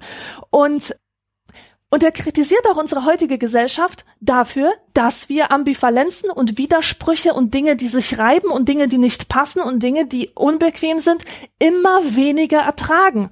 Und diese Idee ist mir auch in einem anderen philosophischen Essay von so einem chinesischen äh, Philosophen aus Berlin untergekommen. Und der kritisiert die heutige Ästhetik und zwar mit, mit folgendem äh, etwas sperrigen Satz. Ich fand ihn aber trotzdem schön, so schön, dass ich ihn vorlesen muss. Das Glatte ist die Signatur der Gegenwart. Es verbindet Skulpturen von Jeff Koons, iPhone und Brazilian Waxing miteinander. Warum finden wir heute das Glatte schön? Über die ästhetische Wirkung hinaus spiegelt es einen allgemein gesellschaftlichen Imperativ wider. Es verkörpert nämlich die heutige Positivgesellschaft. Das Glatte verletzt nicht. Von ihm geht auch kein Widerstand aus. Es heischt like. Der glatte Gegenstand tilgt sein Gegen. Jede Negativität wird beseitigt. Ich finde, das drückt wunderbar großartig. aus. Ja. In was für einer Welt wir jetzt leben. Sehr, sehr großartig. Sehr, sehr, sehr, sehr großartig. Das, das ich fühle mich total geborgen in dieser Beschreibung, weil ich genau ja. dieses glatte, ich könnte es manchmal echt einfach, also ich hasse es einfach tatsächlich. Ich hasse es abgrundtief, dieser Drang, alles glatt zu machen, alles wegzumachen, was irgendwie hervorstechen könnte oder was irgendwie nicht, äh, nicht perfekt ist. Also diese, ja, wunderbar ausgedrückt. Überhaupt erst das Glatte zu nennen, ist eine so perfekte ja. Wendung eigentlich. Sehr, sehr schön. Und es, es gibt Gott sei Dank noch eine Ecke, äh, meines Erachtens, wo es möglich ist, das Glatte zu umschiffen oder sich dagegen zu stellen. Und das ist die Popkultur. Mhm. Ähm, kennst du so glatte Pop-Hits im Radio hin Wer und kennt her? sie nicht. Du, genau, Autotune auch, dieses ganze Phänomen. Jedenfalls, das ist so glatt, dass es an meinem Ohr vorbeiflutscht. Mhm. Ich höre das gar nicht mehr. Ich nehme das gar nicht mehr als Musik wahr. Und es ist ein Qualitätsmerkmal von guter Popmusik oder von guter zeitgenössischer äh, Musik, sag ich, sag ich mal, wenn, wenn solche Beschreibungen benutzt werden wie ein schmutziger Bass oder der Sound ist irgendwie dirty oder weißt du, was ich meine? Ja, total. Ja, total. und, und und auch so Popsternchen, etablierte Popsternchen spielen auch mit dem Schmutz als Motiv. Zum Beispiel gibt es diese Sängerin Kesha oder so. Ich weiß gar nicht, wie man sie ausspricht. Ich kenne die nicht genug, aber ich weiß, dass sie eine Art hat, sich zu schminken, die an Dreck erinnert. Und zwar benutzt sie Make-up und Glitter auf eine Weise, die sehr verschmiert aussieht. Und ähm, es gibt auch diesen Hit von Christina Aguilera, Dirty, wo mhm. es darum geht, dass jemand die ganze Nacht tanzt und es ihm scheißegal ist, wie wie sehr er schwitzt. Vor allem als Frau ist es ihr scheißegal, ob sie schwitzt. Und weißt du, ich mache immer so Workouts bei YouTube und so. Ich habe so einen Gesundheitsguru, so eine Frau. Und mich befremdet das manchmal, was die so sagt. Die sagt solche Sachen wie, ja, ich weiß, wir Frauen, wir haben ja Angst äh, vor Schwitzen, aber Schwitzen ist gut. Im Sport ist Schwitzen gut. Und die, die muss das, die muss das so explizit sagen. Und diese Frauen von diesem falschen Denken abbringen, dass Spitzen etwas Schlechtes sein könnte. Aber zurück zur Popkultur. Ich habe nämlich den Schmutz als subversive Kraft kennengelernt während meiner Recherchen auf eine wunderbare Art. Und zwar gibt es zwei Filme, die werde ich ganz kurz beschreiben nur. Der eine heißt Pink Flamingos. Das war in den 70er Jahren ein totaler Underground-Hit. Es ist ein widerlicher, tabubrechender Film über einen Transvestiten namens Divine, der den Titel innehat, The Filthiest Person Alive zu sein die schmutzigste Person auf Erden.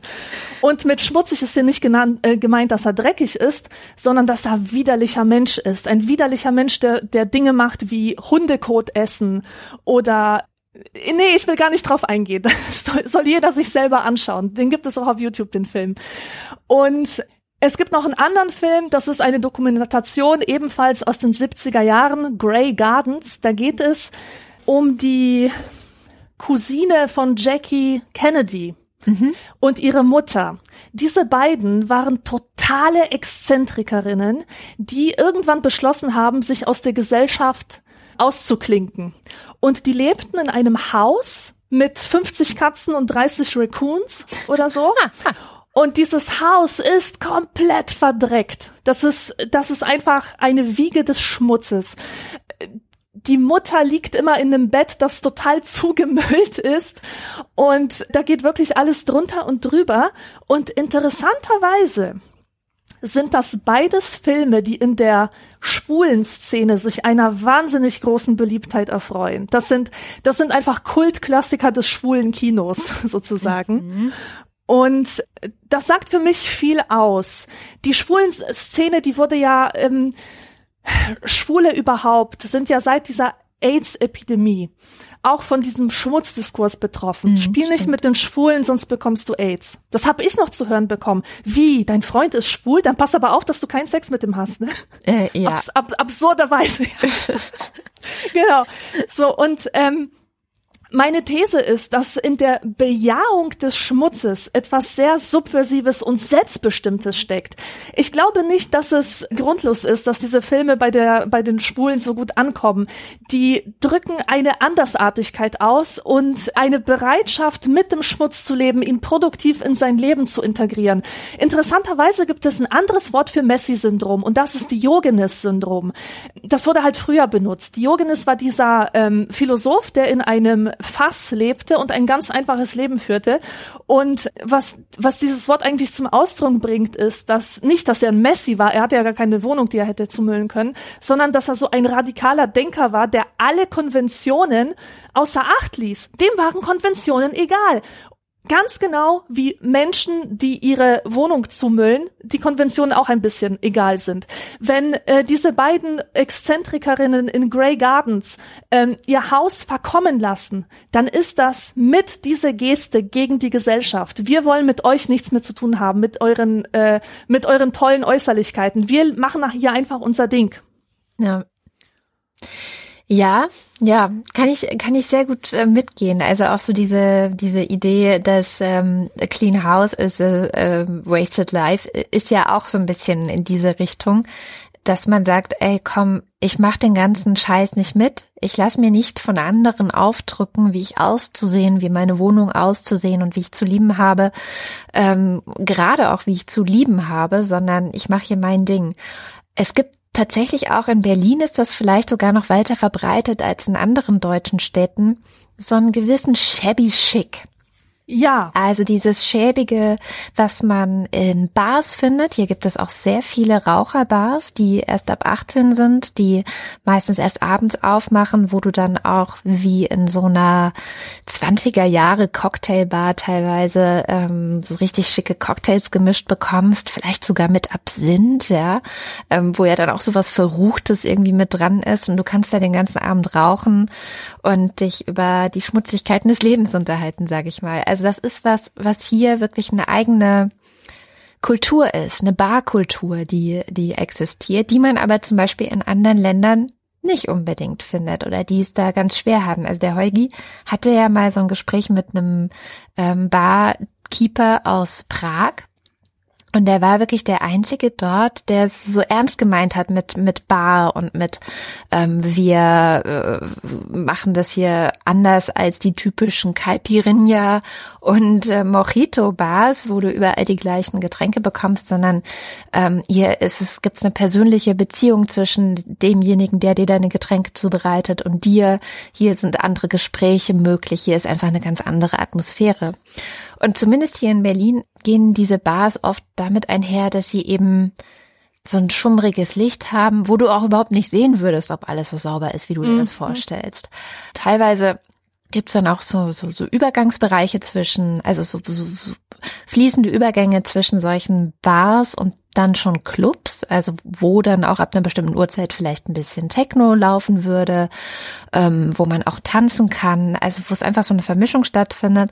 Und diese ganzen Bars und Clubs sind schmuddelig. Also da würdest du dann halt nicht so schicke Kerzenständer, die immer ausgewechselt werden und so finden, sondern da wachsen dann halt die Wachsreste der vorherigen Kerze über eine Weinflasche hinaus, die total verstaubt und solche Sachen. Also es entsteht eine ganz eigene Atmosphäre auch durch den Schmutz, der da ist.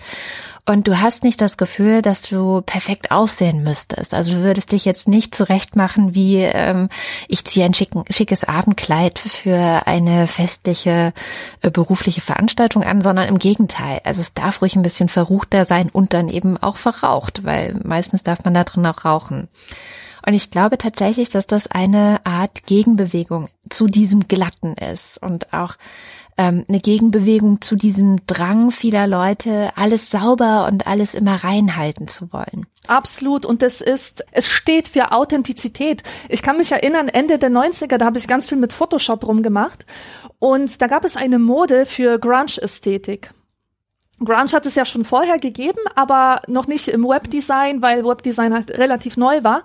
Und ich weiß, dass ich mir jeden Tag wie neue Stempel runtergeladen habe, so Pinsel, die die Funktion hatten, einem Bild Dinge hinzuzufügen, die irgendwie schmutzig waren, zum Beispiel Kratzer, Verätzungen, Flecken, äh, irgendwelchen grünen Schleim, eine Fliege, irgendeinen Regenwurm oder so. Und mit, mit diesen, mit diesen kleinen Sachen, mit diesen Abnutzungserscheinungen auch, konnte man jedes Foto extrem aufwerten. Das stand dann für gute Rockmusik, für authentisches Leben, für Scheiß auf die anderen, auf die sauberen, auf die angepassten. Und diese Ästhetik, die ist auch aus der Mode gekommen. Wir haben, wir leben jetzt wirklich in sehr, sehr cleanen Zeiten, würde ich sagen. Äh, ich sag nur iPhone. Ich weiß nicht, was gesagt hat, ob Steve Jobs selber war. Irgendwie die iMac looks so good, you wanna lick it. Du willst mhm. ja nur mhm. Sachen lecken, die wirklich perfekt rein sind. Und man sieht das auch in den, in den Wohnungseinrichtungen der Leute. Die Wohnungseinrichtungen sind immer mehr clean. Die gehen hin zum Cleanem. Entweder so dieser cleane, ähm, cleane Ästhetik aus Skandinavien oder mhm. sowas, sowas japanisch Minimales. Und ich will dagegen nichts sagen, denn ich selber liebe sowas. Ich, ich mag das, je älter ich werde, desto mehr mag ich es, wenn es simpel, sauber, ordentlich ist, weil, weil ich einfach zu viele, zu viele Informationen in meinem Kopf habe und mir das hilft, nicht komplett durchzudrehen, wenn ich halt mehr Ordnung habe. Ja, aber das muss man feststellen. Aber zum Glück äh, haben wir in der Kunst noch äh, viel mit Schmutz. Tracy Emin zum Beispiel, so eine Künstlerin, die hatten ihr verdrecktes Bett ausgestellt, My Bed. Das ist ein ganz, ganz berühmtes Kunstwerk, das glaube ich auch mal von einer Putzfrau im Museum versehentlich aufgeräumt wurde. Nee, das ist total super, was sie da gemacht hat. Die hat wirklich ihr Bett nach einer depressiven Episode, äh, wo sie mit mhm. sehr vielen Männern geschlafen hat, ausgestellt. Und da, da liegt halt so ein Menstruationsschlipper rum und benutzte Kondome und Essensreste, verdreckte Gabeln. Und das ist ein sehr berührendes Kunstwerk für mich. Also man kann da jetzt natürlich, natürlich streiten, darf Schmutz als Kunst bezeichnet werden? Ist, ist das überhaupt Kunst? Ich finde es sehr berührend. Und Schmutz hat auch in der Kunst immer wieder eine Rolle gespielt. Bei Joseph Beuys zum Beispiel. Es gibt ähm, jetzt auch so einen zeitgenössischen Künstler, der malt Bilder in verdreckte Autos. Schmutz ist nämlich auch etwas sehr Produktives. Und bei Mary Douglas habe ich gelesen, dass diesen wunderschönen Gedanken, es, es ging ja darum, dass, dass Sauberkeit äh, oder Schmutzvermeidungsverhalten immer eine Ordnung ausdrückt. Mhm. Und die Unordnung die ist unendlich. Kein Muster wurde in ihr verwirklicht. In der Unordnung ist das Potenzial für Muster unendlich. Deswegen ist das auch so, so etwas Kreatives. Da stecken so viele Möglichkeiten. Du hast keine Ordnung. Du kannst aus dem Dreck alles machen. Und das ist etwas, was auch dann anderen Menschen Angst macht. Ja, mhm. weil äh, diese, diese Existenz dieser Unordnung, die impliziert unglaubliche Macht, Möglichkeiten, eben, aber eben auch Gefahr. Du weißt nicht, was da auf dich zukommt. Das ist wohl äh, dieser Widerspruch, mit dem wir dann auch leben müssen. Ja, es ist sowieso immer alles eine Frage der Grenze. Also ich, ich, ich schwärmte ja gerade von den Shabby Bars hier in Berlin und gleichzeitig könnte ich auch darüber jammern, wie dreckig diese Stadt ist und ja. wie ekelhaft das auch teilweise ist. Also wie wirklich wirklich ekelhaft das ist, durch diese Stadt zu gehen, an der an jeder Ecke irgendwelche Kotreste oder nicht mal nur Reste, sondern einfach Kot von Hunden herumliegt, wo Leute ihr Essen einfach in der Gegend rumliegen lassen, sodass die Ratten sich da äh, auf den Plätzen hier ausbreiten. Es ist mittlerweile so, dass äh, dieses Partyvolk, was hier durch meinen Kiez zieht, in dem ich jetzt seit 15 Jahren lebe und der halt immer komischer wird, die stellen sich nachts einfach an den Zaun und pinkeln dagegen. Also egal ob äh, tagsüber auch. Äh, du kannst den Leuten teilweise einfach auf ihre Penisse schauen, weil es ihnen scheißegal geworden ist, wo sie ihren Schmutz und ihren Dreck lassen. Es ist so eine mhm. totale Scheißegal-Mentalität. Es gibt überhaupt nicht das Gefühl, dass dies ein gemeinsamer Ort ist, den man sich mit anderen Menschen teilt und wo man aus Rücksicht auf die anderen Menschen dann vielleicht mit daran teilhat, diesen Ort in Ordnung zu halten und sauber zu halten und eben nicht zu einer Zumutung für andere zu machen. Es geht sogar so weit, dass hier durch diese Stadt Leute laufen. Das ist sicherlich nur das Extrem, aber andererseits, äh, ja, sa sagt es was für mich. Ähm, ein Bekannter von mir hatte meinen Hund ähm, geliehen, allerdings nur. Also den hat er mir auf den aufgepasst und ist mit dem durch Kreuzberg gelaufen. Und dann hat der Hund an irgendeiner Ecke eben sein Geschäft gemacht, wie Hunde das so tun. Und er zückte eine Tüte und hob den Kot auf, um ihn danach zu entsorgen. Also so, wie man das machen sollte. ähm, wie ich das auch immer gemacht hat, als, als ich noch einen Hund hatte. Und dann kam so ein, so ein als Punk verkleideter, sag ich mal, also weil ich, möchte diese Leute nicht Punks nennen, weil Punks sind für mich was anderes als Leute, die sich als Punks verkleiden, um sich daneben benehmen zu können. Ja, also es sind für mich zwei verschiedene Kategorien von Menschen. Ähm, es kam so ein als Punk verkleideter Mensch und hat ihn dann angeschnauzt, warum er den Dreck des Hundes jetzt wegmachen würde. Und dann hat er gesagt, ja, wieso? Das ist doch total klar, das also ist doch selbstverständlich, dass ich den Scheiß hier wegmache. Nein, es ist nicht selbstverständlich und du bist Teil des Systems und wenn du das wegmachst, dann, dann hast du dich schon längst gebeugt, dass ähm, alle immer alles sauber haben wollen und hat den wirklich angeschrien und angemacht, dass er wohl so ein Drecksspießer sei und dass er sich mal verpissen soll aus Kreuzberg. Also hat fast eine Prügelei angefangen, ja. Also hat wirklich total aggressiv auf den dann eingedroschen im Grunde. Und das ist, glaube ich, wirklich Teil einer, also die Spitze des Eisbergs einer Mentalität, die man hier sehr, sehr oft findet, nämlich dieses, äh, ich mache hier einfach, was ich will und alle anderen sind mir scheißegal und mhm. ähm, wer sich um die anderen kümmert, ist ja schon Teil des Systems. So, das ist so eine Scheinsubversivität. Das ist so ein sich selbst irgendwie einreden, was was Besonderes zu sein, nur weil man halt dagegen ist und alles hasst und Gesellschaft komplett scheiße findet und nichts, nicht daran teilhaben will. Das kotzt mich wirklich an, weil das diese Rücksichtslosigkeit, die führt halt auch dazu, dass hier alles kaputt geht. Also, äh, Theoretisch könnte man ja, so wie ich das äh, aus Irland zum Beispiel kenne oder aus Großbritannien, könnte man ja öffentliche Toiletten hier herstellen, um dieses Problem zu lösen. Würdest du das aber tun und hier öffentliche Toiletten hinstellen, wären die nach einer Woche äh, komplett kaputt, zerstört, äh, beschmiert, sowohl mit Kot als auch mit Graffiti und niemand würde mehr draufgehen wollen. Also es wäre komplett mhm. für die Katz, nur weil diese Scheißmentalität hier so stark vertreten ist. Ja. Und ich weiß nicht, wie man dieses Problem wiederum löst. Also, weil das ist für mich wiederum das andere Extrem. Ich, ich finde diese, diese klein, diese bürgerliche Kleinlichkeit mit alles muss sauber sein und so, das ist mir auch zu bescheuert. Und ich finde, das, das kann auch jeder selbst entscheiden, wie die eigene Wohnung aussieht. Und mir macht sehr viel Dreck auch nicht viel aus bei anderen Leuten. Im Gegenteil, wenn ich zu Leuten komme, bei denen es auch nicht so sauber ist oder nicht so aufgeräumt ist, entlastet mich das. Also dann fühle ich mich nicht schlecht und schuldig, dass es bei mir ja nicht so ist, ja, sondern mhm. dann denke ich, ach, guck mal, die kochen ja auch nur mit Wasser. ja, ja, gleich genau. zu Hause und ich sage, es hat etwas Authentisches. Ja, genau. Ich meine, natürlich gibt's da auch wieder ne, Bereiche, ab denen ich ich bin halt auch empfindlich, was Gerüche angeht.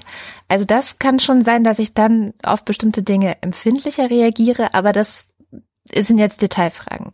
Aber diese, diese ist mir doch egal Mentalität, ähm, ich, ich weiß, es macht mich auch ratlos. Also ich weiß auch wirklich nicht, wie man dem beikommen soll. Ich habe es mal versucht mit zwei so, auch so als Punk verkleideten Mädchen, die hatten einen Hund dabei.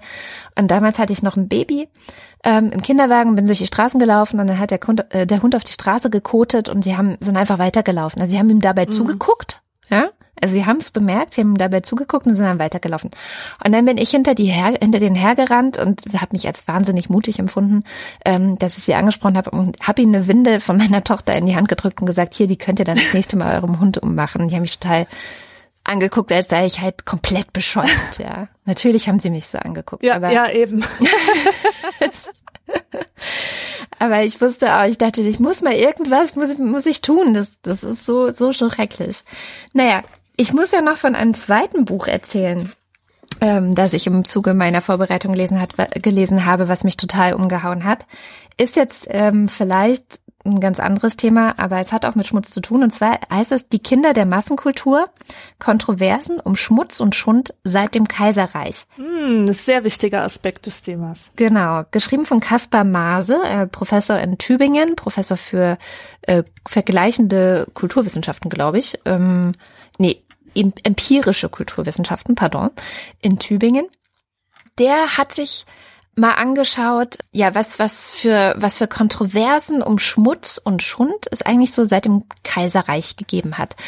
Ähm, erschienen ist das Buch beim Campus Verlag und ist auch schon wieder über 300 Seiten dick, also so ein ziemlicher Klopper.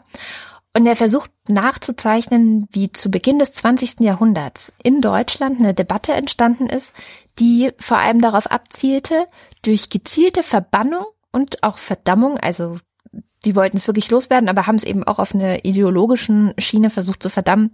Ähm, bestimmte literarische und aber dann später, als das Kino kam, auch filmische Werke loszuwerden, die man eben als Schund und Schmutz bezeichnet hat.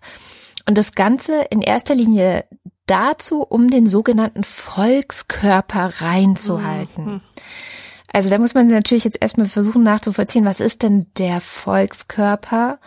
Ich glaube, man kann sich das vielleicht so vorstellen. Es gab ja damals auch sehr, sehr viele so reformpädagogische Ansätze. Die Ellen Kay zum Beispiel hat damals gelebt, hat darüber geschrieben, wie man das Kind ins Zentrum aller Erziehung und aller Pädagogik rücken müsste. Also die Menschen damals haben sich sehr, sehr, sehr intensiv auseinandergesetzt mit, wie kriegen wir die Kinder und Jugendlichen auf eine gute Art und Weise groß? Wie, wie machen wir aus diesen ja, aus diesem, diesem Substrat der Zukunft, wie machen wir daraus richtig tolle Menschen für dieses Volk? Also das Ganze hatte immer eine sehr völkische und nationalistische oder oft eine sehr völkische und nationalistische Komponente.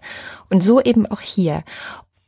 Die Gefahr, die man gesehen hat, war eben, dass es Literatur oder Filme geben könnte, die diesen Volkskörper, also vor allem die Kinder und Jugendlichen, verderben könnten.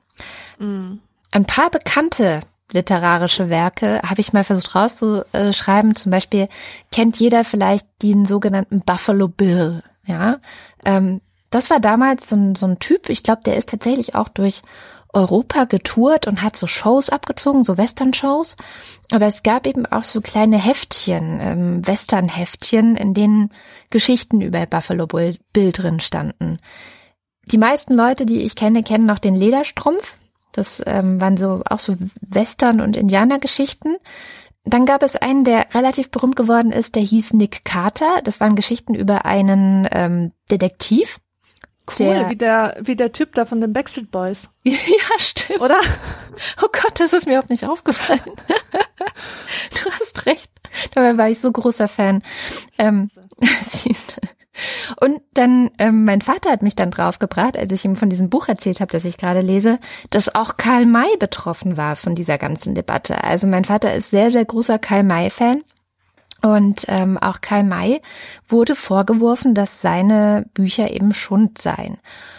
Und ähm, im Grunde waren diese ganzen Beispiele, die ich gerade nenne, es gab noch sehr, sehr viel mehr, Zeichen einer ja, Veränderung, die im Grunde schon im, im 18. Jahrhundert angefangen hat. Ähm, und zwar die sogenannte Lesewut, die machte sich in Deutschland breit. Mhm. es klingt erstmal, also es klingt für meine Ohren erstmal als was Gutes und Tolles, aber nein, ähm, diese Lesewut ergriff halt vor allem untere und ärmere Schichten und die anderen, die Gebildeten, die hatten ja schon vorher gelesen, ist ja klar. Und das in Anführungszeichen Schlimme war jetzt eben, dass auch die unteren und ärmeren Schichten solche Fortsetzungsromane und und mm. ähm, äh, heute würde man sagen Groschenromane ähm, gelesen haben. Also tatsächlich haben die auch meistens nur so zehn Pfennig gekostet. Und es gab dann jede Woche irgendwie ein neues und es war genau der Betrag, den sich meistens auch so Arbeiterkinder gerade so leisten konnten. Und so. dann war, war das ja auch noch geschrieben in einer Sprache, für die man keine Bildung benötigt, für die man genau. nicht höher gebildet sein muss. Genau, genau. Also es war halt so, dass es wirklich zu einer Lese Lesewut führte, also dass die die Menschen einfach Bock auch darauf hatten, das zu lesen. Die hatten Spaß daran. Es waren Abenteuergeschichten. Es kam meistens Liebe drin vor. Es war meistens ziemlich klar, wer der Böse und wer der Gute ist. Und ähm, das waren jetzt nicht so herausragende literarische Werke, sondern eben recht einfach geschriebene Sachen. Genau. Und ähm, natürlich auch voller Cliffhanger, das ist das auch, weil man wollte, man, man sollte ja wissen wollen, wie es weitergeht. Also es waren immer so Fortsetzungsromane. Da gab es einen Teil und der nächste Woche kam der nächste. Und oft hatten die so bis 80 bis 100 Teile, also so eine Geschichte, bis es dann wirklich fertig erzählt war. Und die Hochzeit dieser Form der Literatur war irgendwie zwischen 1905 und 1914 hier in Deutschland. Und genau zu dieser Zeit begann eben diese Schund- und Schmutzdebatte über diese Form der Literatur. Und diese Debatte begann natürlich im, im Bildungsbürgertum, bei den Kirchen und bei allen möglichen Trägern der, also in, in, Trägern der, äh, der Bourgeoisie in dieser Gesellschaft, also die sich selbst für die, die Kämpfer für das Gute in der Literatur dann auch gehalten haben. Das Verständnis war dann eben, dass diese, diese Bücher Gift seien. Also, dass die sozusagen mhm. die, die Geister der Kinder und Jugendlichen, die es lesen, dass die das verderben. Und man wollte deswegen dann unbedingt unterscheiden können zwischen guter und wertvoller Literatur und schlechter, also Schundliteratur. Es gab sogar das krasseste Beispiel, was dieser Maser in dem Buch schildert, ist ein Lehrer, Karl Will heißt der, der hat im Kampf gegen solche Schundbücher seine zehnjährigen Schüler dazu angestachelt, auf Schundjagd zu gehen. Also, dass die wirklich bei ihren Freunden und Verwandten und Geschwistern die Kommoden und Schränke äh, durchwühlen und alles, was sie finden, mitbringen. Das Ziel war, dass sie insgesamt 200 Hefte zusammenkriegen wollten. Und das haben sie, glaube ich, sogar fast erreicht und dann haben sie alles verbrannt.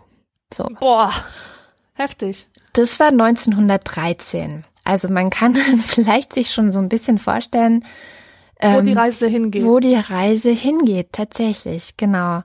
Und eigentlich, ne, wenn man das jetzt zurückwirkend betrachtet, im Grunde, äh, ein Historiker hat es so beschrieben, dass da eine Kulturrevolution stattgefunden hat. Die Massen haben angefangen zu lesen populäre Künste. Also es, es, es gab auch ähm, so Scherzpostkarten, wo dann alte Kunstwerke drauf waren, aber zum Beispiel eben nackte Frauen, ja, weil früher wurden ja auch nackte Frauen gemalt. Die wurden dann als Scherzpostkarten verkauft, sogenannte Scherzpostkarten, ähm, woran sich dann auch die Arbeiterschicht zum Beispiel ergötzen konnte und so. Also das wurde dann auch ganz klar als Schmutz denunziert. Also Schmutz war Schmutz und schmutzig war vor allem alles, was irgendwie mit Sexualität zu tun hatte ähm, selbst wenn es einfach nur Aufklärungsschriften waren, mhm. es war dann auch Schmutz und so. Und das, das, das Entscheidende ist, und da zitiere ich mal den, ähm, den Mase, weil er das so schön auf den Punkt bringt. Schundkampf richtete sich also, das kann gar nicht kräftig genug unterstrichen werden, gegen Literatur, der juristisch nichts anzuhaben war, die gegen keines der nun wirklich in Sachen Sittlichkeits- und Ordnungsschutz recht robusten Gesetze des Wilhelminischen Reiches verstieß. Und genau das war der Anlass dafür, eine mächtige soziale Bewegung zu formieren. Sie wollte durch sozialen Druck das ersetzen, was eine aus ihrer Sicht in formalistischen Skrupeln gefangene Justiz versäumte.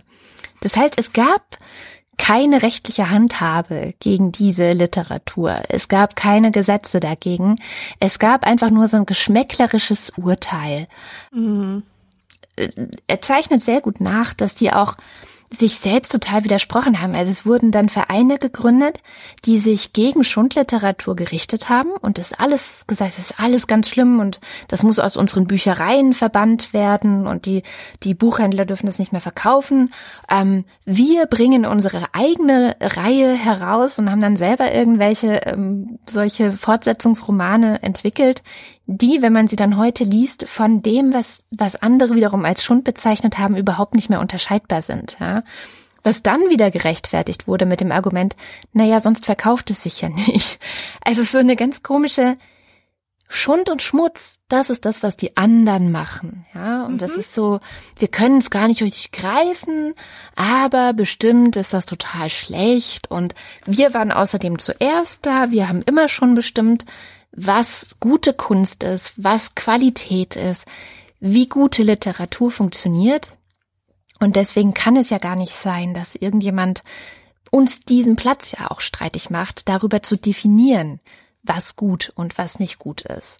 Genau, das zeigt nochmal diese Funktion von Schmutzzuschreibungen mhm. für die soziale Distinktion, für die, für die Selbstdefinition. Du grenzt dich von einem anderen ab, indem du ihm schmutzige Qualitäten zuschreibst. Und mich ähm, hat es jetzt überrascht, dass dieser Lehrer tatsächlich seine, seine Kinder da losgeschickt hat, um Schundliteratur Krass, zu sammeln. Ja.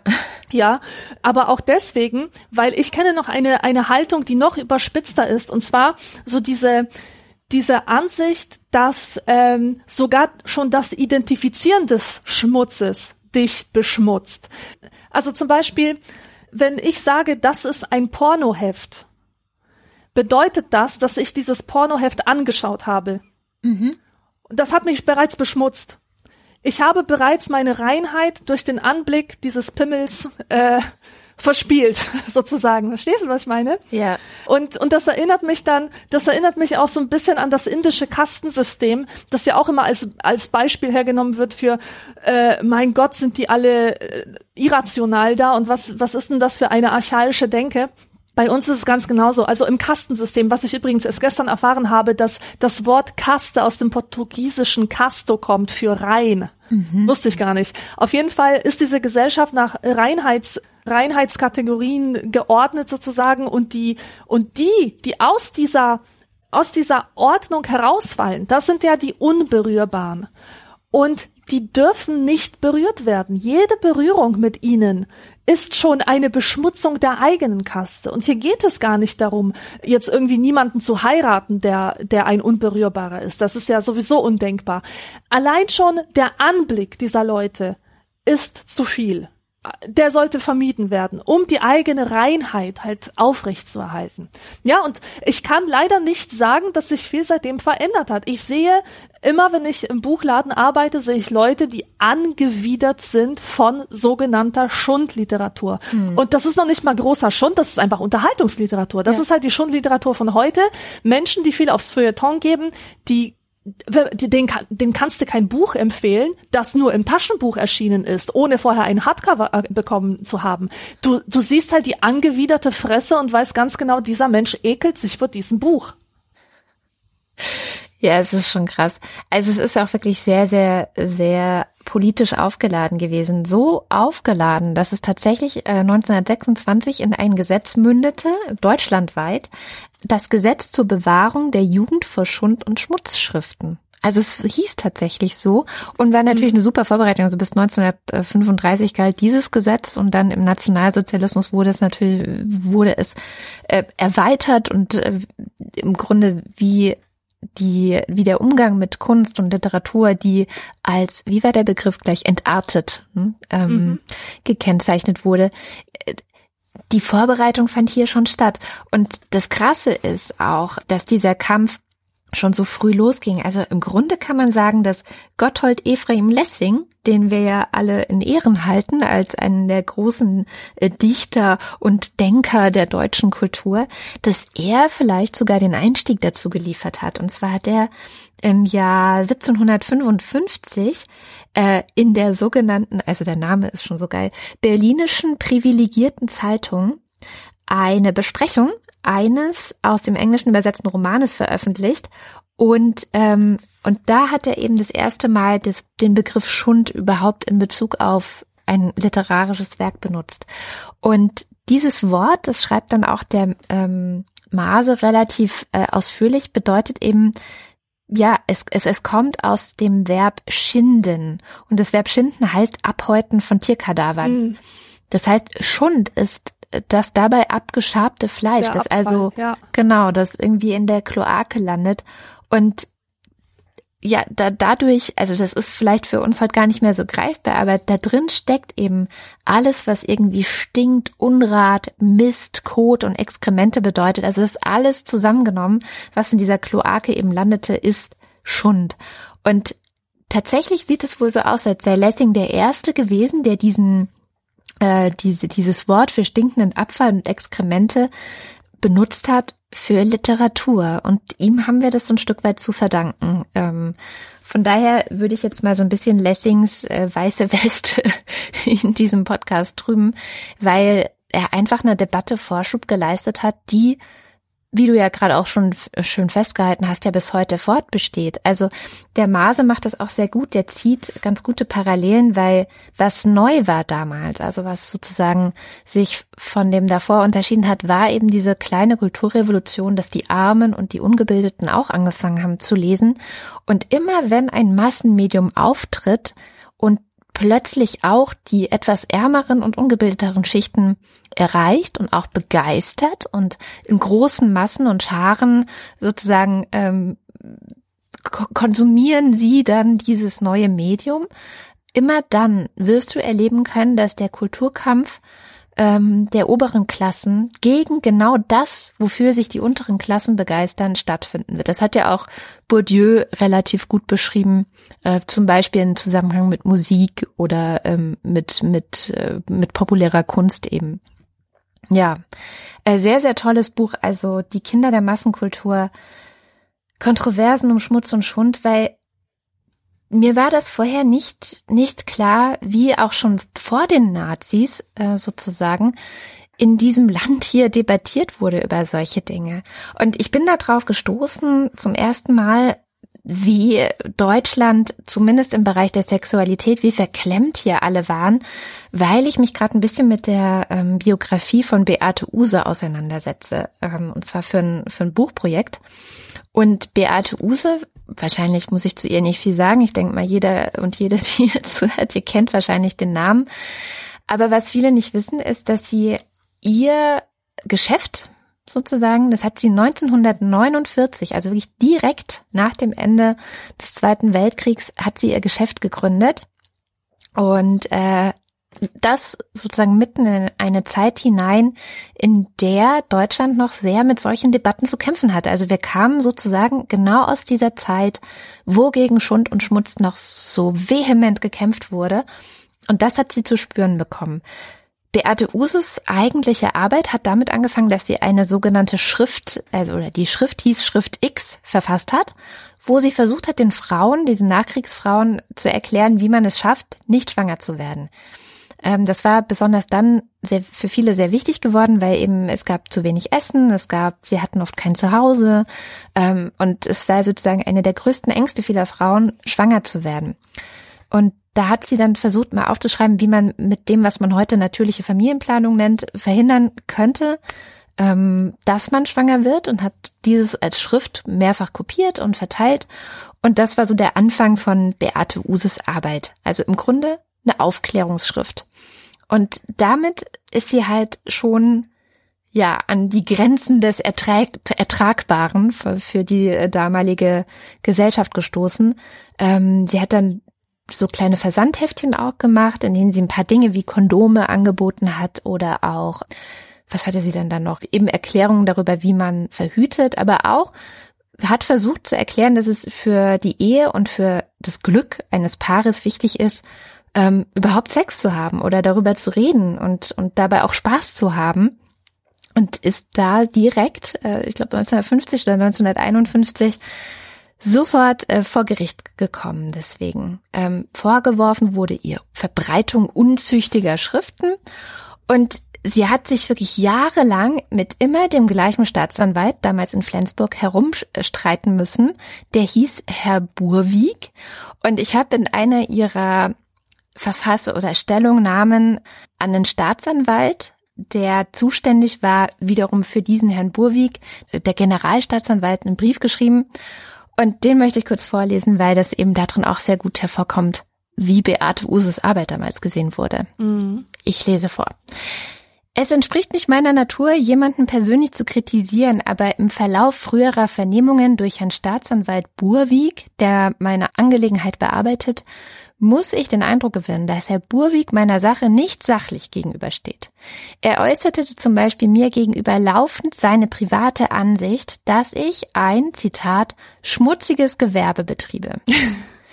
Der Prospekt Stimmt in unserer Ehe alles, so hieß eines ihrer Prospekte, hob er in meiner Gegenwart immer nur mit zwei spitzen Fingern hoch und sprach von einem, Zitat, verabscheuungswürdigen Pamphlet.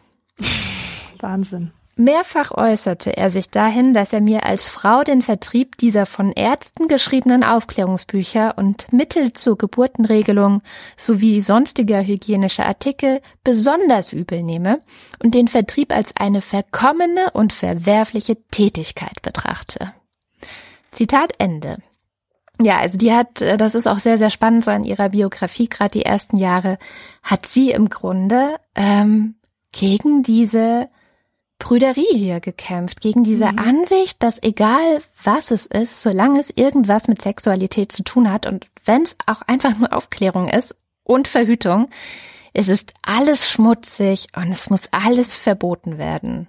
So. Ja, und stell dir vor, was, was so ein Diskurs auch äh, in der Seele eines jungen Mädchens anrichten mhm. kann.